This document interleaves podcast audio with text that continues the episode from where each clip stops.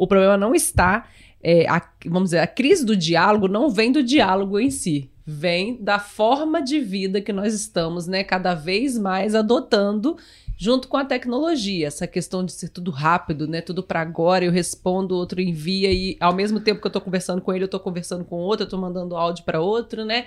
Então eu acredito que a crise vem desse abuso que a gente acaba fazendo das tecnologias, né? E aí as pessoas acabam ficando um pouco mais intolerantes a coisas que requerem mais tempo. E uma conversa pessoalmente requer tempo, né? Um vai falar, você tem que esperar ele falar, você tem que dar atenção, você não vai ficar fazendo outra coisa enquanto ele tá falando. Então, isso tudo acaba deixando a pessoa meio inquieta e acho que perde um pouco a qualidade da conversa presencial, digamos assim.